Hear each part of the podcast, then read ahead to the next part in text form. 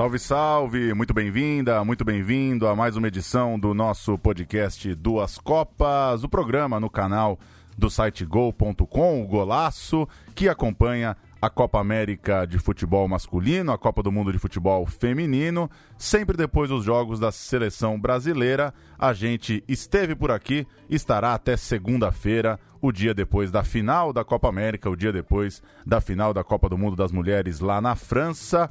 Foi muito legal, seguimos assim nessa última semana das competições. Assine o feed do site gol.com, o Golaço, e você acompanha toda a nossa produção de podcasts no seu aplicativo de celular e também no Spotify. Eu sou Paulo Júnior, tenho mais uma vez a companhia de Juliana Regui para falar de Brasil 2, Argentina 0, para falar também da vitória da seleção dos Estados Unidos, a primeira finalista da Copa do Mundo das Mulheres lá na França. Bom dia, Ju, como vai? Bom dia, Paulo. Bom dia a quem nos ouve aqui no Duas Copas. Finalmente um jogo da seleção brasileira que a gente chega aqui comentando feliz, sem reclamar de sono, tá todo mundo alegre, tá todo mundo empolgado com a final. E finalmente também a gente pode falar para deixarem o Mineirão em paz, né? Chega, já, já deu essa história de zica, né? Vamos respeitar aí o Mineirão. Alan Farina, da Gol.com, tá mais uma vez aqui com a gente. E aí, que tal a classificação do Brasil. E, e um pouco no embalo aí do que disse a Ju na abertura, um bom jogo, né, para a Copa América, depois de, de uma fase de quartas de final marcada pelos empates. Bom dia. Bom dia, Paulo. Bom dia, amigos. É verdade. Foi, acho que é mais do que, do que, do que a Ju falou. A Ju falou, finalmente um jogo da seleção, finalmente um grande jogo na Copa América. Foi, acho que a partida mais interessante, mais emocionante. Talvez não tão brilhante tecnicamente, mas foi a mais brigada, a, com mais é, fatos relevantes para acontecer. A gente viu protagonistas aparecendo, a gente viu jogadores como o Dani Alves, o Firmino, o Gabriel Jesus, o Coutinho, todos eles brilhando. A gente viu o Messi tentando como não tinha tentado ainda, mas mais uma vez não foi suficiente. E eu queria até acrescentar o que a Ju falou do Mineirão. O Twitter oficial do Mineirão falou: quem é o estádio zicado? Aqui é Brasil, tamo na final. Há controvérsias, hein? Vai demorar um pouquinho para passar a zica. Temos a companhia do jornalista Vinícius Fernandes, veio participar aqui. Agradeço a presença. Bom dia. Qual que é o seu destaque inicial desse Brasil-Argentina? O que que deu certo para o Brasil? O que que deu errado para a Argentina? E o Brasil está na final. Vinícius, bom dia. Bom dia, Paulo. Prazer estar falando contigo, com a tua audiência. Então, cara, acho que finalmente a gente viu uma atuação de personalidade da seleção brasileira. Tá devendo bastante isso. Alguns jogadores que são protagonistas dos seus clubes, acho que foram protagonistas ontem e enfrentaram uma Argentina que eu acho que a partida, o jogo no Mineirão ontem acabou eh, deflagrando problemas que já existiam na Argentina, problemas de ordem coletiva, é um time muito bagunçado e algo que ajudou muito, acho que a gente vai falar bastante sobre isso no decorrer do podcast, foi o fato da Argentina ter tomado um gol cedo, né? Ela teve que se expor e acho que expôs mais ainda seus problemas defensivos. Vamos ouvir os gols. Galvão Bueno vai narrar o gol do Gabriel Jesus. É, Zé Silvério vai narrar o gol de Roberto Firmino. E a gente cola também numa narração da TV Argentina, que eu vou ficar aqui devendo os créditos, mas uma narração para ter um pouquinho também do olhar argentino sobre o gol que colocou o Brasil à final. Vamos ouvir e a gente começa a falar de Brasil e Argentina. Botou na frente pro Coutinho, deu a caneta. Aí o Otamendi veio e cortou. Não houve nada, seu juiz. Não houve nada, seu juiz. Daniel Alves. Abriu bonito, mete pro gol. Tentou o cruzamento, olha o gol! Olha o gol! Olha o gol!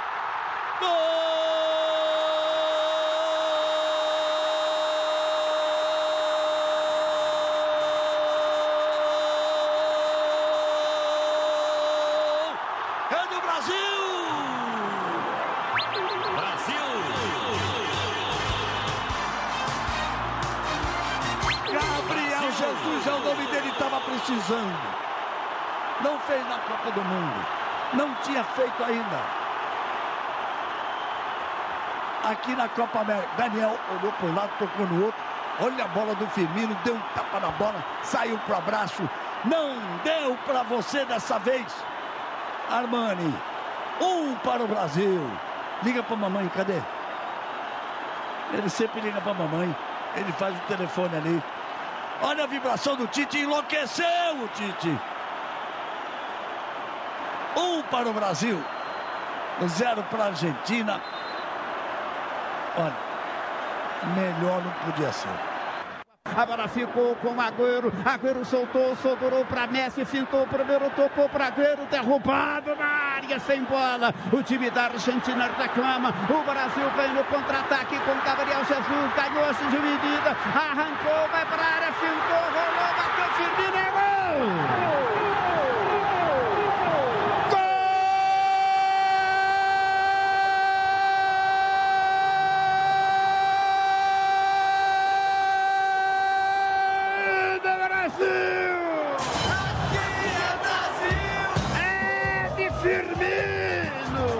Camisa 20.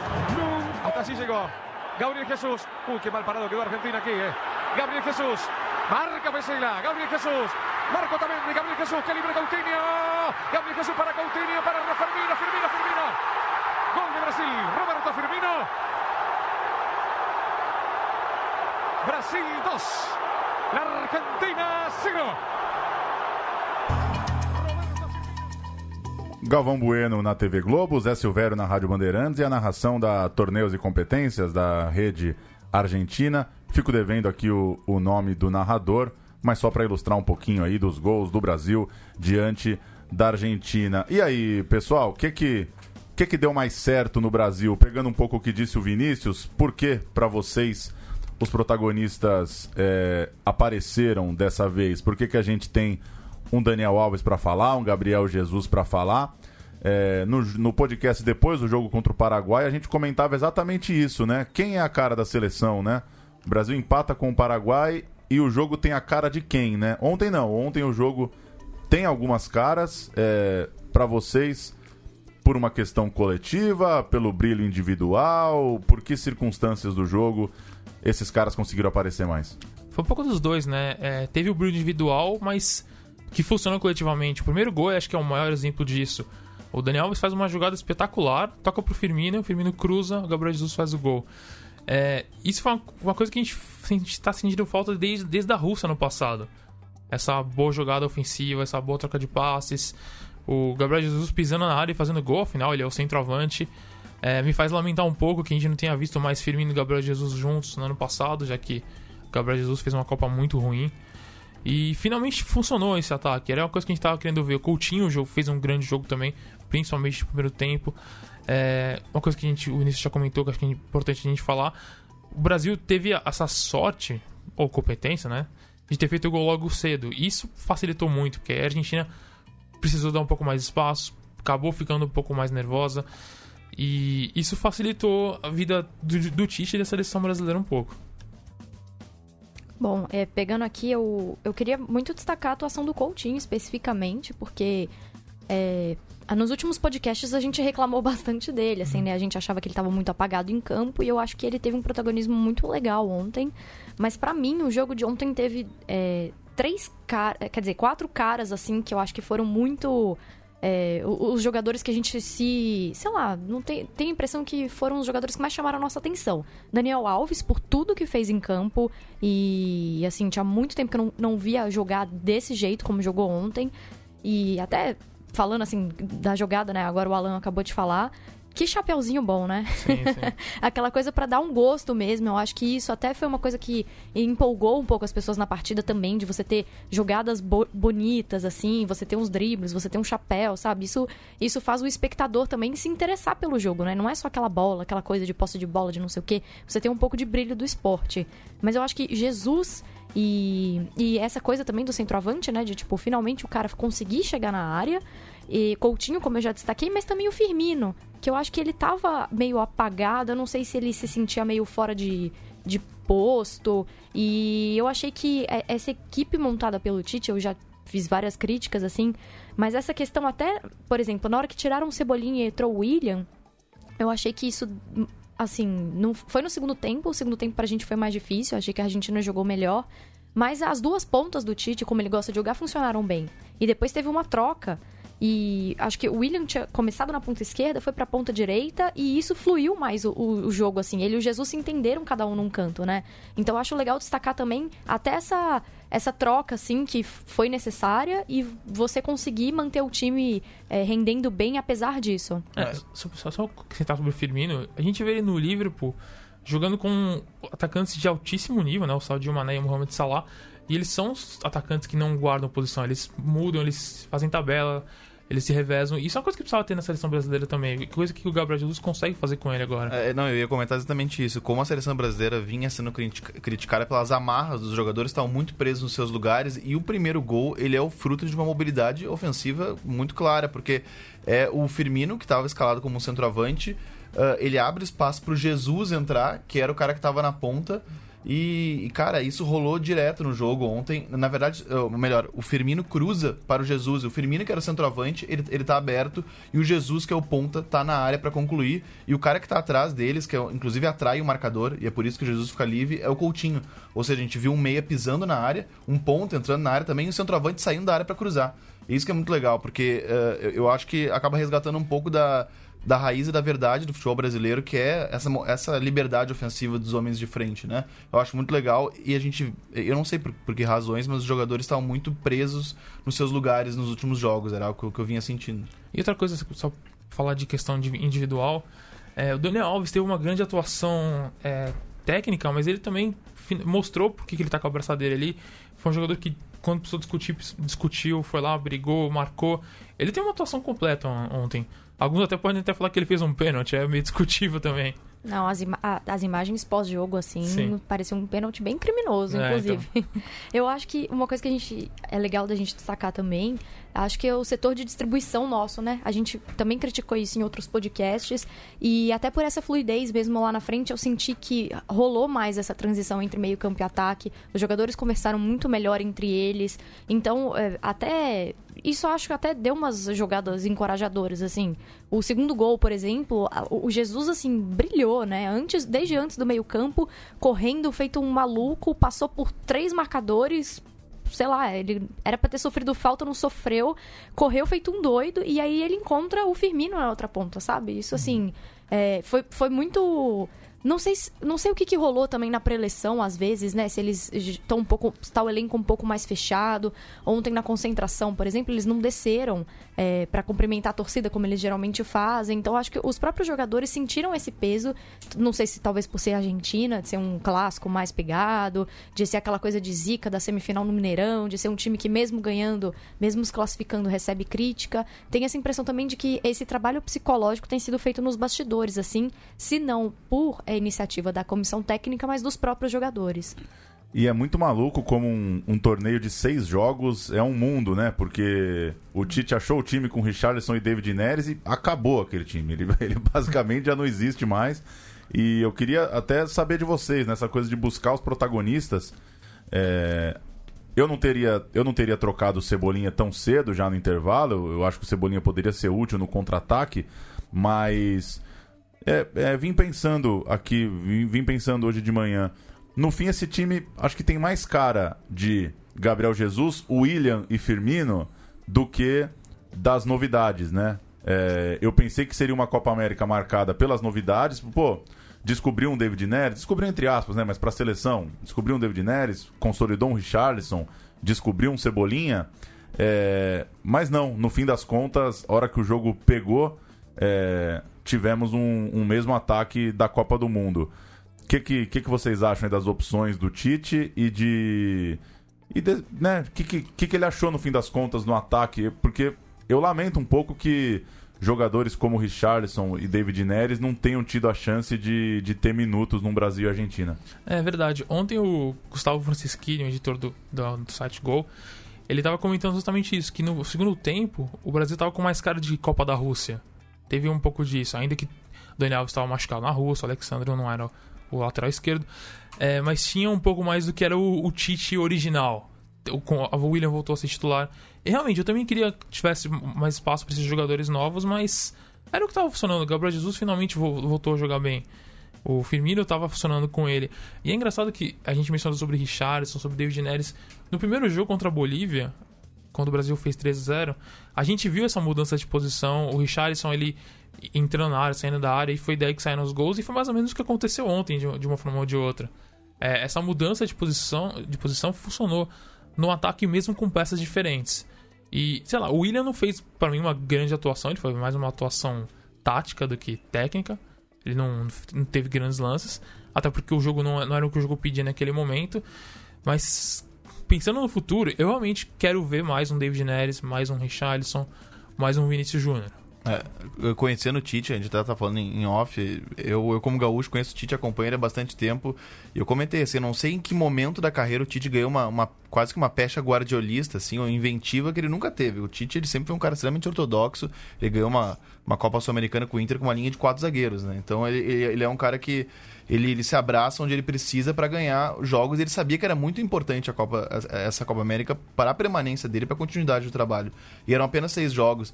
Então eu acredito, e isso conhecendo o perfil do treinador, acho que ele vai ser mais experimental, mais laboratorial na uh, nas eliminatórias da, da Copa do Mundo. E nos amistosos também. É, essa questão do Cebolinha entra no sol no que o Paulo falou. É, eu também acho que foi um pouco cedo tirar o Cebolinha, mas pensando nessa questão do Tite mesmo, é, eu acho que ele cedeu um pouco, até porque ele foi muito criticado na Copa da Rússia por é, ou não fazer nenhuma substituição, ou fazer as substituições tarde demais, e acho que talvez ele tenha se precipitado nessa por medo das críticas. Então, ah, joga, o Cebolinha não jogou bem no, no, primeiro tempo, então vamos tirar ele, já vamos minar qualquer tipo de crítica possível aqui, e vamos colocar alguém da minha confiança. Então vai lá e entra o William, sabe? Então tem essa, tive essa impressão, pelo menos em relação ao Cebolinha. É, mas ele ia ouvir, né? Se o Brasil toma a virada no segundo tempo e ele tira o Cebolinha que é talvez aí o grande xodó momentâneo da seleção brasileira. Nossa, ele ia ouvir demais. Ainda é mais com o William que não tem tanto apreço assim da torcida, né? Com, é. com todo respeito ao William, ele tem qualidades que talvez o Cebolinha ainda não tem. Mas quando você tira o Cebolinha e coloca o William, você dá um recado pro adversário do que, que você tá pretendendo fazer com o jogo, né? Sim. É, eu concordo. Se, se a Argentina empata o jogo no começo do segundo tempo, a, a substituição ia ficar, ia ficar muito na conta. Vamos ouvir o Gabriel Jesus? Vocês comentaram um pouco dele aí, dessa. É, uma espécie de redenção, ao menos do ponto de vista goleador, né? Ele comentou na zona mista para o Tauan Ambrosio, nosso repórter da Gol lá no Mineirão, falou um pouco sobre a ansiedade de fazer um golzinho. Vamos ouvir quero fazer gol todos os jogos. Muito feliz pelo gol de hoje, pela partida da equipe hoje. O gol é uma coisa que eu venho buscando desde o primeiro segundo do primeiro jogo da Copa, mas às vezes não acontece. Aconteceu hoje, acredito que eu tenho muita fé, então acredito que, que Deus preparou esse momento de acontecer. É, fui muito forte é, por manter minha cabeça no lugar, com muita ajuda da minha família, das pessoas que me querem bem é, de verdade, que veio conversar comigo. Então, às vezes não acontece. Na Copa do Mundo, é, se você pegar é, eu vinha jogando centroavante, é, também ajudei bastante, é, agora também, acho que sempre na minha vida, não só como profissional, é, se perguntar para as pessoas que já me viram jogar quando era pequeno, eu corria muito, ajudava, brigava, é, eu não me importo com isso, gosto de ganhar, gosto de fazer gols, mas às vezes não acontece.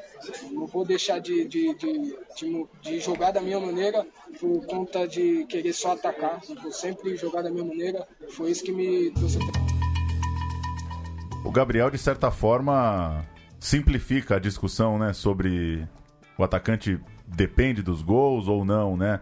É, muita gente elogiou o Gabriel, uma postura tática e, e, e, técnica em alguns momentos na Copa do Mundo, apesar da ausência de gols. E aí vem o cara e, e também admite, né, que ele estava sim procurando esse gol, né? Que que como é que pega aí a, a, esse balanço entre o clichê do atacante vive de gols e entender que também se o cara é difícil para um atacante fazer um grande campeonato sem gol também, né? É, ele precisa fazer gol, cara. É, é, é muito difícil, na verdade, a, a gente uh, taxar como uma grande, um grande torneio de um camisa 9 se ele não faz um gol. Isso é, é evidente, mas isso é muito louco, como a seleção brasileira tem seus principais centroavantes hoje, Gabriel Jesus e, e, e, Roberto Firmino, eles não são considerados artilheiros, assim, e a carreira deles mostra isso. Inclusive o Roberto Firmino, no ataque do Liverpool, tudo bem que é um super ataque, ele é o cara que menos faz gol. Ele até abre mais espaço, ele limpa os trilhos, para que Sadio Mané e Mohamed Salah acabem aparecendo. E o, o Gabriel Jesus talvez acho que a temporada mais artilheira dele foi a do Palmeiras, em que o Palmeiras foi campeão brasileiro com o Cuca. Isso not- notabilizou muito por fazer uma, uma pressão nos zagueiros, por ser um cara muito combativo. Tanto que o Palmeiras sente muito entra o Borja, né? que Não, é um jogador tão combativo quan- eh, quanto ele. Mas só para dizer que a gente, essa atual geração é de centroavantes de muita qualidade, de várias, de, de grandes valências, mas que talvez não tenham no gol essa principal característica. Né? E o jogo de ontem tem um exemplo do outro lado, né? O Agüero, se é o cara matador absoluto, o cara com que fede a gol, num jogo tão brigado quanto o de ontem, tem que ver se isso compensa também, né? É, Fico pensando na cabeça do torcedor do Manchester City, na seleção dele, será que ele prefere o Gabriel Jesus brigando igual um louco e vindo pegar a bola aqui no pé do Daniel Alves, recebendo de costas, levando a carga, às vezes sofre a falta, às vezes o juiz não dá a falta, um jogo difícil pro Gabriel, né, de, de muito contato físico, ou o Agüero, que fica esperando aquele momento em que vai sair o gol do Agüero, que ele vai colocar o faro dele à disposição. Acho muito curioso como um é titular absoluto no clube e o outro provou que num jogo grande, um jogo brigado, às vezes você precisa se desdobrar um pouquinho também, né? Fiquei acho um horror assim a Copa América do Agüero, acho um afronte assim, não me conformo que, que possa ver o time precisando tanto e, e, se- e se confortar de certa forma nessa posição do, do 9 fixo ali. É, no caso do Agüero, se fosse só a Copa América dele ruim com a Argentina, tá- tava bom já, né? Mas ele tem um histórico bem negativo em- a- pela Argentina em relação ao que ele faz no Manchester City. Tá certo que no Manchester City tem um time um pouco mais preparado para Um pouquinho um mais pouquinho móvel, mais né? preparado. Não, até pra preparar jogadas pra ele, pra poder criar jogadas pra ele fazer o gol, mas é, é bem nítido a falta de, de, de- de sentir a vontade na Argentina. Ele não consegue fazer as mesmas jogadas, as mesmas finalizações, ele não se movimenta como deveria. É, e, e é engraçado, a gente vê o Gabriel Jesus, que é o, é o reserva dele no Manchester City, fazendo ontem exatamente o contrário. O Gabriel Jesus brigou, ele lutou, é, ele se movimentou bem, foi lá buscar a bola. É, o Agüero deve, e não é só o- não é o único na Argentina que tá devendo. Nossa, a questão do Agüero, eh, desculpa o momento de teoria conspiratória aqui, mas eu acho que o Maradona jogou uma praga nele. Pode ser. É, não, o Agüero é impressionante porque. é, Mas é, é bem isso que você falou. O, o Agüero, ele é um cara terminal no Manchester City. Ele é um cara que ele fica ali eh, mais esperando a bola chegar e, e- e esperando o último passe. E ele tem atrás dele Kevin De Bruyne, Davi Silva e Bernardo Silva, né? Ele tem meias extremamente inteligentes para se movimentar, inclusive, e atrair marcadores para que ele possa ficar livre. E o próprio Gabriel Jesus faz isso muitas vezes. O, o primeiro time do Guardiola foi com os dois até. E o Gabriel Jesus era um cara que se movimentava muito, corria pelo, entre aspas, corria pelo o, o Kun Agüero. E o Agüero chega na seleção argentina precisando buscar o jogo que não tem sido a característica dele, né? Então é, é- é muito complicado, porque ele é um cara que ele tá habituado, e isso é um problema que jogadores em seleção normalmente têm, né? O cara faz 11 meses, um, um tem um comportamento 11 meses, ele chega num torneio de 6 jogos, tem que fazer um completamente diferente pra fazer o time vencer. né?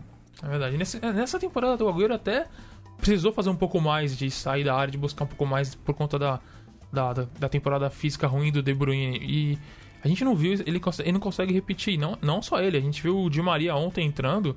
É, o Di Maria, que já faz uns anos não é o mesmo Di Maria de outros tempos, da época de Real Madrid, da época de Copa de 2014, mas é, a Copa América do Di Maria é, faz o Agüero parecer bem. Era horrível, e- mas eu- com relação ao Agüero, eu assim, eu me arrisco a dizer que depois o Agüero tem um, momento realmente muito bom na seleção bra- argentina, que é o- aquela Olimpíada que eu acho que é 2007, se eu não me engano, que a Argentina ganha e o Agüero faz uma Olimpíada estupenda. É, De- Pequim, né, 2008. Isso mesmo, 2008, isso. Ah, desde então, o Agüero, eu não lembro de grandes atuações do Agüero com a camisa da sele- seleção argentina.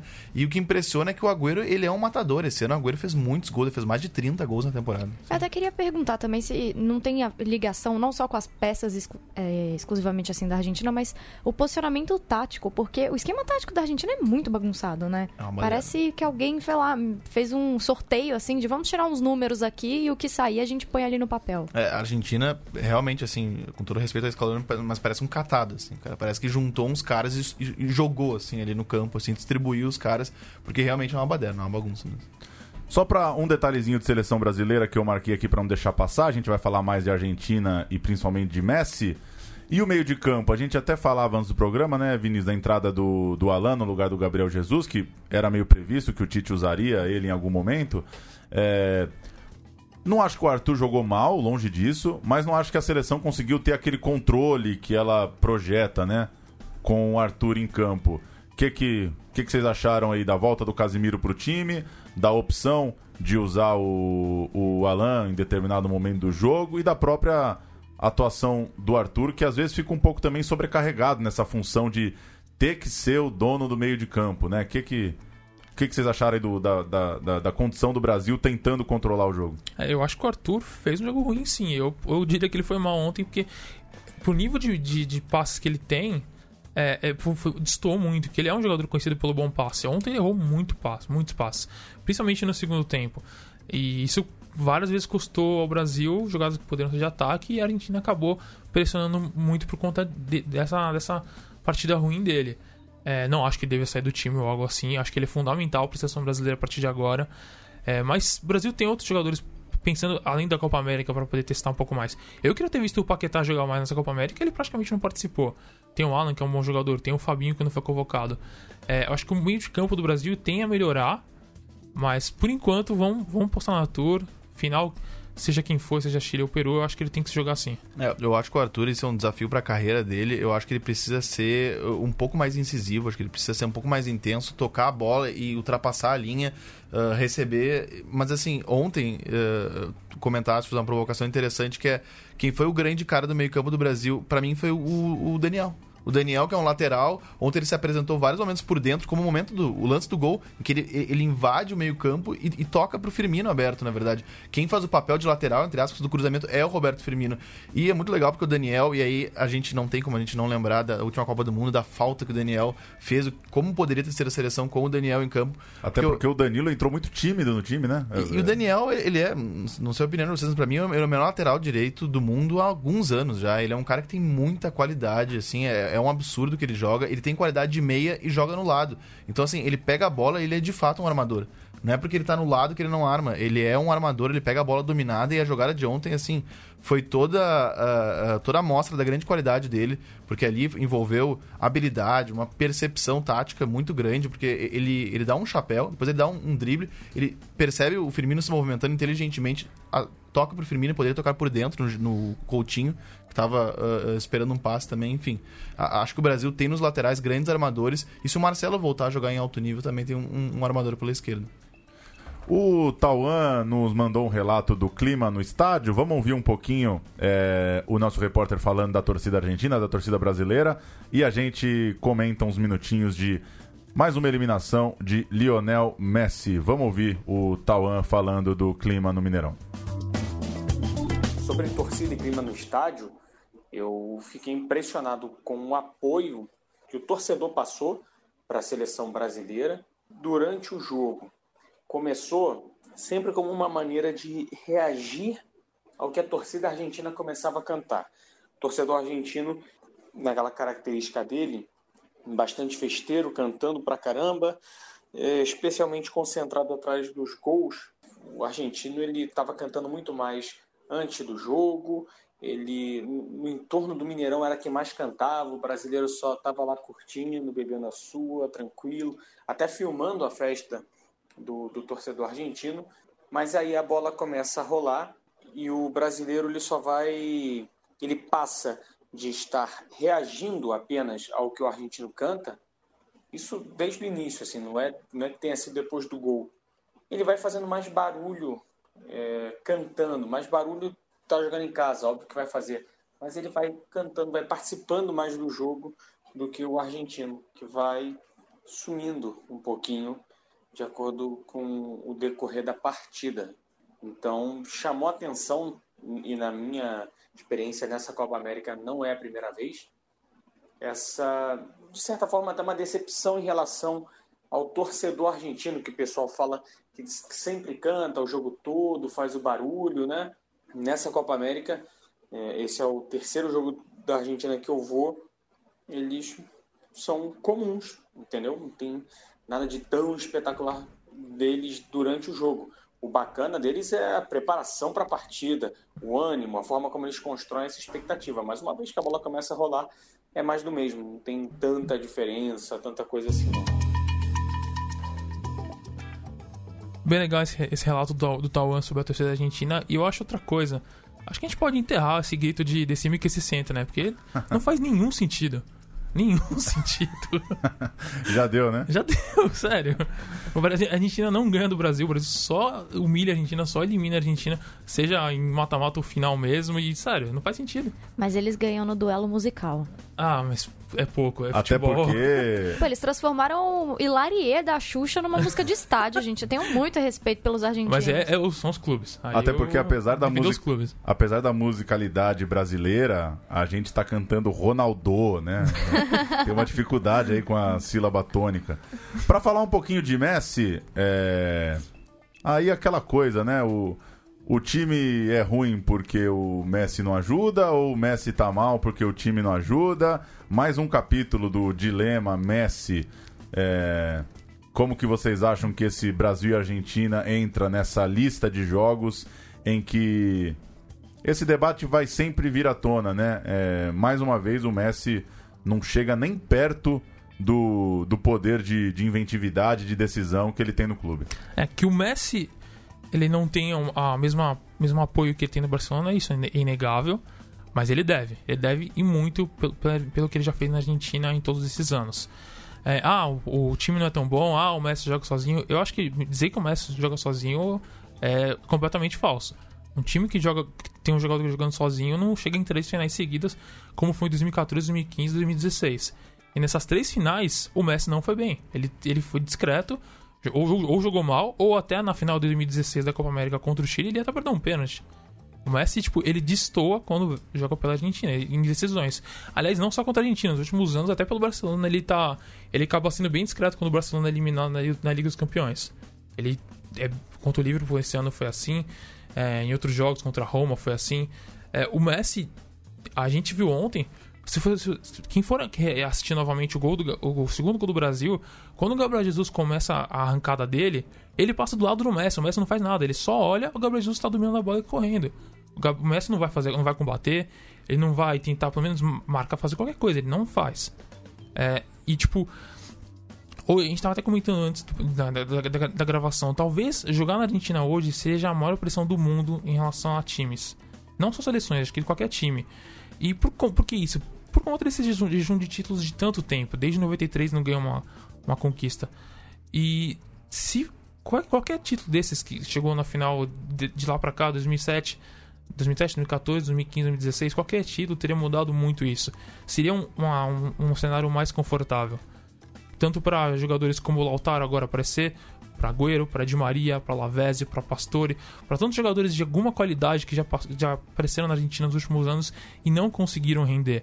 E o que, que faltou? Para mim, se você tem um jogador como o Messi, que é considerado para alguns o melhor de todos os tempos, para mim não, é impossível você falar isso com o retrospecto que ele tem com a Argentina, ele precisa decidir. Ele não decidiu quando a Argentina precisou e, tipo, não foi uma vez, não foi duas finais, foram várias vezes. Ele deve muito. Pois é. ah, sobre o Messi, eu acho que assim, acho que ele joga num, num contexto coletivo talvez um dos piores possíveis, porque além da pressão, né, referida por, ah, por conquistas que vive a seleção argentina, ele é um cara que ele foi treinado por. Olha, acho que eu, eu comentei antes, acho que não teve um treinador que repetiu dois anos na Argentina. Talvez o Tata Martino, não, não lembro.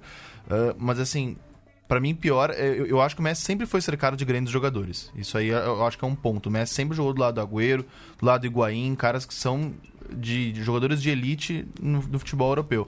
Eu acho que isso sim. Mas o Messi, ele sempre foi cercado de uma bagunça coletiva, que acaba vitimizando qualquer jogador, né? Não só o Messi, mas como o Di Maria, como o próprio Agüero. E eh, eu, eu acho que talvez falte pro Messi em finais, mas não falta pro Messi campanhas, né? Grandes campanhas, isso sim. Tanto que o, o Messi chega em várias finais, o Messi chegou em mais finais, talvez até do que o Brasil, do que a seleção brasileira nos últimos anos, não sei. Ele tem quatro finais nas nove competições. É, ele, ele, ele chega muito e, e, e- muitas vezes consegue, eh, não, só, não sozinho, mas como grande protagonista, conduzir a sua seleção ah, a uma final, como por exemplo foi na Copa do Mundo de 2014, que era o time da Argentina protegido defensivamente, que uh, com muitos volantes, muitos zagueiros e tal. Uh, e que na, naquela, naquela campanha, para mim, ao meu ver, ele e o Di Maria foram os grandes jogadores. Mas de fato, ele, ele uh, acabou deixando de desejar na final. Mas ele chegou na final, naquela Copa do Mundo de 2014, e perdeu para uma, uma Alemanha muito melhor que a Argentina coletivamente. Né? É verdade, mas acho que é, na Copa 2014 ele tinha um, um contexto um pouco melhor. É, eu também não, eu não, tenho, não sei os números totalmente precisos, mas acho que o Sabella, acho que é o treinador que teve mais tempo para trabalhar na Argentina. Ele chegou em 2011 ficou até o final da Copa, três anos já é alguma coisa. Até por isso, eu acho que era o time que melhor funcionava coletivamente. É, mas é, naquele time a gente viu os coadjuvantes, e olha que coadjuvantes funcionando. É, o, Di, o, Di, o Di Maria fez para mim, para mim foi o melhor jogador ofensivo da Argentina naquela Copa. Melhor até do que o Messi. Acho que o Messi ele teve uma boa atuação, mas também não foi tanto, tanto assim. O Higuaín também decidia jogos é, na, na, Copa 2014. Depois todo mundo começou a render menos. É, o que eu acho que um jogador da estatura do Messi, chegando numa final, ele precisa decidir. É, é que, por exemplo, Cristiano Ronaldo. Cristiano Ronaldo, tudo bem, numa outra seleção, num outro cenário, mas ele, ele, ele conquista uma, uma, uma Euro que na final ele sai no primeiro tempo lesionado e o Éder que decide o jogo, né? Então, assim, e, e, claro, e, e, acaba ficando como o Cristiano Ronaldo foi o cara que deu grande título pro Portugal. Mas, ele, no, entanto, ele não fez uma grande final. Talvez se o Higuaín tivesse feito uh, aquele gol, a gente estaria dizendo, não, o Messi em algum momento ele conseguiu efetivamente carregar a Argentina a um título. Eu me pergunto também o quanto que a crise institucional mesmo não chega a campo, né? Toda essa questão da AFA, que já vem desde antes do FIFA Gate de 2015. Eu não sei o quanto que isso afeta os atletas também. É, toda essa bagunça interna. E eu sei que, pelo menos na CBF, a gente sentiu que isso bateu um pouco nos jogadores, principalmente porque veio tudo numa levada só, né? Veio 7 a 1 depois veio, sei lá, prisão de vice-presidente da CBF e tudo mais. E eu, às vezes, me pergunto isso, assim, se parte dessa pressão é, também não seja uma pressão só pelo título, mas uma pressão por, sei lá, reerguer uma instituição. Eu acho que pode ser, e, e sobre esse ponto até, não sei até até que ponto isso é positivo ou não, mas a CBF ela consegue blindar melhor e deixar ela e seus problemas em segundo plano. Ela sabe fazer isso de maneira mais hábil do que a AFA. Isso ela demonstrou nos últimos anos. Corrupção na CBF é, é é chover molhado, isso acontece há muitos anos, no entanto a seleção brasileira vem vencendo nos últimos anos. É, e que... a diferença do Tite pro Scaloni, né? Tem um cara que é um escudo pra CBF e o outro que, se perguntar na rua, tem gente que acha que é interino ainda, né? Uhum. Que não mal se formou treinador, né? Nossa, quantas pessoas vão olhar a foto do Scaloni e saber quem é? Não, e como é que o Scaloni vai segurar a barra da AFA, Sim. né? É, é, acabando de, de, virar treinador. Só uma, uma coisa que eu acho que aí é, é consolidada sobre o Messi é, para mim, dá para questionar se, se ele podia ter tido melhores ajudas, melhores times ou não, mas não, não é uma boa liderança técnica dentro de campo na Argentina. Isso para mim tá dado. A gente comentou aqui, até na eliminação do Brasil na Copa do Mundo, sobre a Copa que fez a Marta, né? Que a Marta não é mais a jogadora que pega a bola, dribla 3, 4, que faz um gol antológico, como fez quatro Copas atrás mas é nitidamente uma liderança técnica positiva em campo. As jogadoras da seleção brasileira melhoram ao lado da Marta. A Debinha joga mais quando tá a Marta. Se a Andressinha faz um jogo com a Marta é diferente dela fazer sem a Marta. E o Messi não conseguiu fazer isso, eu acho, na carreira dele na Argentina. Ele não conseguiu melhorar os jogadores médios. O, aquele cara nota 6 que do lado do Messi vira nota 8. E aí eu acho que vai muito da personalidade dele mesmo, de não de não, não, que o Cristiano Ronaldo consegue fazer Sim. em Portugal, de alguma forma. Não sei se é na, na postura, se é no bastidor, se é na, na preleção, mas acho que o Cristiano Ronaldo, de alguma forma, dá prazer pro Éder. Né? É, e o Messi dá, dá agonia, né? É, caras. O, o Messi talvez, inclusive, uh, assim, indiretamente, até aumente a pressão da própria seleção é. argentina, porque o pessoal pensa, pô, nós precisamos ganhar enquanto o Messi está aqui, né? Está entre nós, enquanto a gente tem o melhor jogador do mundo. Mas o Messi, eu acho que ele é um jogador estupendo para mim, o melhor jogador da geração dele, mas ele prova de fato que ele é uma referência técnica e não uma liderança técnica. Isso, os próprios times do Barcelona uh, que ele jogou, os grandes Barcelonas dele, tinham como, talvez, uh, não como referência, mas como liderança técnica e liderança moral moral também o Xavi, o Iniesta, o Busquets, o Puyol, talvez caras até uh, catalães mesmo, né, e, e, forjados dentro do Barcelona. Enquanto o Messi, ele é um cara que ele é estupendo tecnicamente, um jogador completo, é um dos jogadores mais inteligentes que eu já vi jogar, só que ele de fato não é uma liderança. Né? É engraçado que nessa Copa América ele tá até falando mais do que costumava falar. Ele reclamou de muita coisa. Reclamou de gramado, ontem reclamou de arbitragem. Ontem ele segurou a onda na, na zona mista É, lá. ele, foi- ele tá falando bastante. Mas pelo que ele jogou na- nessa Copa América, e não só ontem, que ontem até ele até tentou mais do que outros jogos, mas pela Copa América dele, não, não é. Não, não, não é culpa da arbitragem, não é culpa do gramado. A gente viu várias partidas em que ele é desarmado com uma facilidade assustadora. Ah, o gramado é ruim, pô, não, não- é só isso. Claro. Ele reclamou muito da arbitragem, principalmente o lance da, do Daniel Alves com o Agüero, né? Que pro que. Pra postura do VAR durante a competição, talvez seria coerente, ao menos, ser. O juiz ser convidado a assistir o lance na beira do campo, né? Pelo que tem sido a Copa América. Não sei se na velocidade do jogo talvez não parece pênalti mesmo, mas a reclamação, principalmente da ausência do, do árbitro de vídeo buzinando ali na orelha do árbitro, ou também buzinou e o juiz achou que não era caso de, de rever, e não, não era pra tudo isso. Ou também se houve alguma orientação para que o VAR fosse menos usado ultimamente, porque quando o Brasil e Paraguai teve muito, e vai que a Comebol falou, gente, vamos dar uma segurada que tá, Segura tá que- demais. Que as quartas de final só teve isso, é, né? então, e só fazer um, um, um acréscimo, a gente falou sobre a pressão que traz o Messi, que a gente não vê os jogadores jogando tão bem ao lado dele. É engraçado que o Brasil tá jogando bem sem o Neymar, né?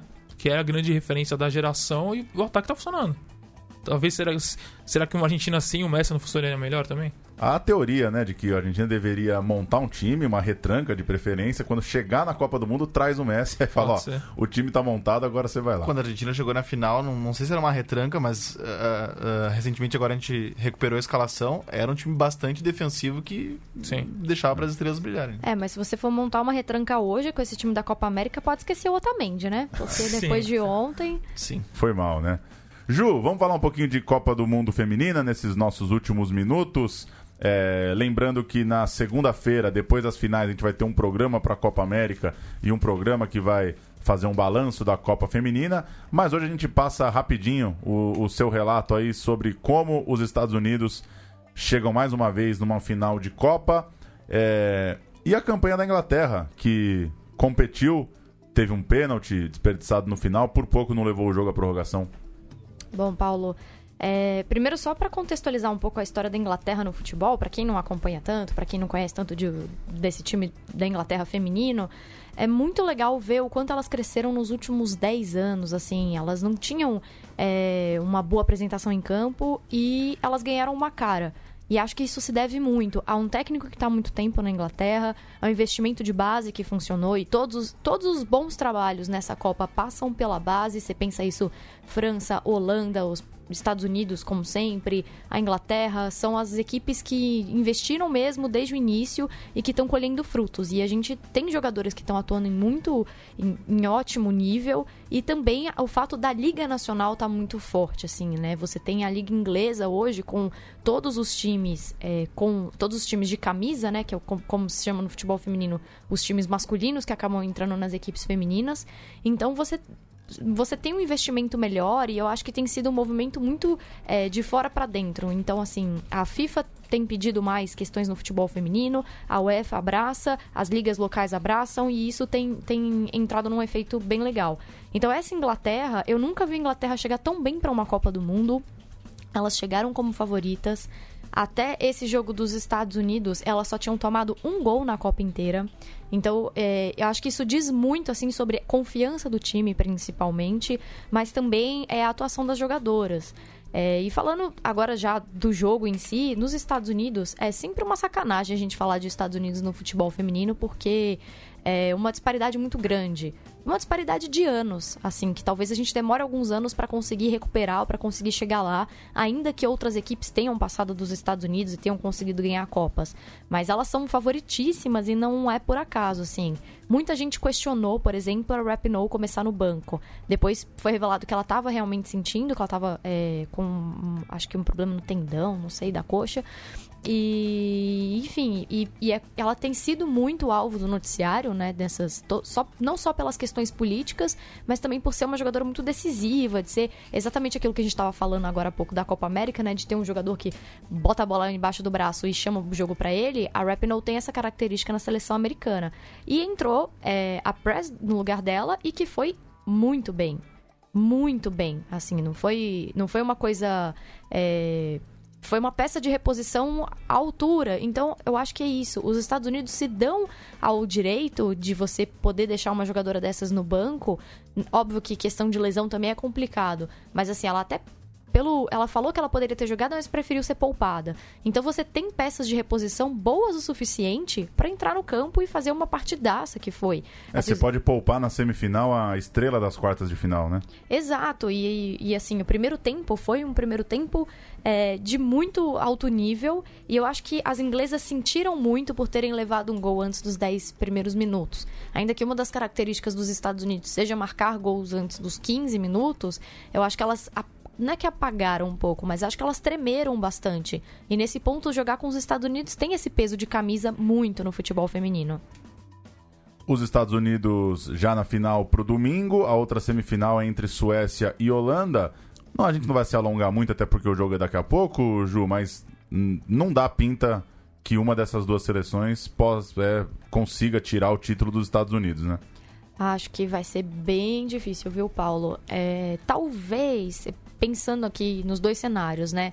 A Holanda tem aquele frescor de novidade, conseguiu a Eurocopa em 2017, mas eu não vejo como como, as, é, como o time da Holanda conseguiria se montar defensivamente contra os Estados Unidos.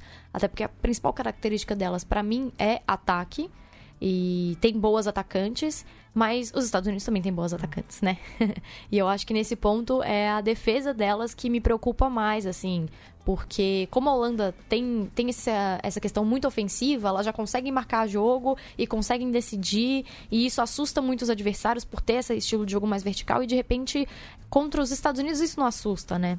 E se você for pegar, por exemplo, a Suécia, aí tem um peso mais histórico também, né? De a Suécia tem mais história no futebol feminino e que talvez os Estados Unidos, enquanto é, time, respeitem mais a Suécia do que respeitariam a Holanda. E falando da defesa, a defesa é um dos pontos fortes da Suécia, né? A Linda, o goleira delas, é um paredão. É uma ótima goleira. Então, eu acredito que talvez num Estados Unidos e Suécia é mais propenso a você ter um Estados Unidos perdendo do que Estados Unidos e Holanda. E só para voltar rapidinho no jogo da Inglaterra, eu queria só destacar é, uma jogadora que eu achei que ela foi um dos grandes nomes dessa Copa, apesar dela não ter sido é, a melhor jogadora em campo contra os Estados Unidos, que é a Lucy Bronze, que é uma jogadora completíssima, é uma lateral assim. É, perfeita é, de, de ser muito participativa, de trazer muita velocidade a um time que fica muito conhecido pela toque de bola, então as, às vezes o jogo inglês fica até um pouco moroso, assim, que elas ficam tocando bola, tocando bola, tocando bola, tocando bola para chegar lá na frente. E a Lúcia é essa jogadora que dá essa rapidez pro time. Ela é muito participativa em marcação, ela ajuda muito a pensar essas jogadas, assim. Ela tem uma característica aqui que o Vinícius até citou sobre o Daniel Alves, que é aquele, aquele jogador que que é lateral, mas ele pensa como um meia, né? E eu acho que a Lucy tem isso, assim, muito forte. Não foi tão bem contra os Estados Unidos, e acho até que uma das falhas da Inglaterra foi justamente até nisso, de ser muito dependente dela nesse, nessa, nesse quesito. Mas eu só queria destacar, assim, porque eu acho que seria muito injusto não, não mencionar a bronze. Jogaço Estados Unidos Inglaterra. Se se a birra de alguns é pela qualidade, essa desculpa caiu nessa Copa do Mundo, né? Porque jogos muito, muito bons e espero que a final mantenha o nível. Domingo tem final em Lyon, domingo tem final no Rio de Janeiro, no Maracanã. Então, na segunda-feira, a gente vai gravar dois programas: um especial da Copa América e um especial da Copa do Mundo Feminina, para encerrar essa nossa cobertura aqui no podcast Duas Copas. Valeu, Alan. Até a próxima. Obrigado, Paulo. Obrigado, Vinícius. Ju, obrigado a todo mundo que escuta. E vamos para essas duas finais, que parecem que vai ser um, um domingo de grandes jogos. Valeu pela presença, Vinícius. Até a próxima. Cara, obrigado. Prazerzão estar aqui. Valeu. Valeu, Ju. Até segunda em dose dupla. Até segunda. Assine nosso feed, compartilhe, busque aí no Spotify, Golaço, o canal de podcasts do site go.com. A gente Segue ainda nessa semana com duas Copas e em breve novos programas para você acompanhar no seu aplicativo de podcasts, também no Spotify. Acompanhe aí, go.com. É só buscar e seguir. Valeu, até segunda-feira.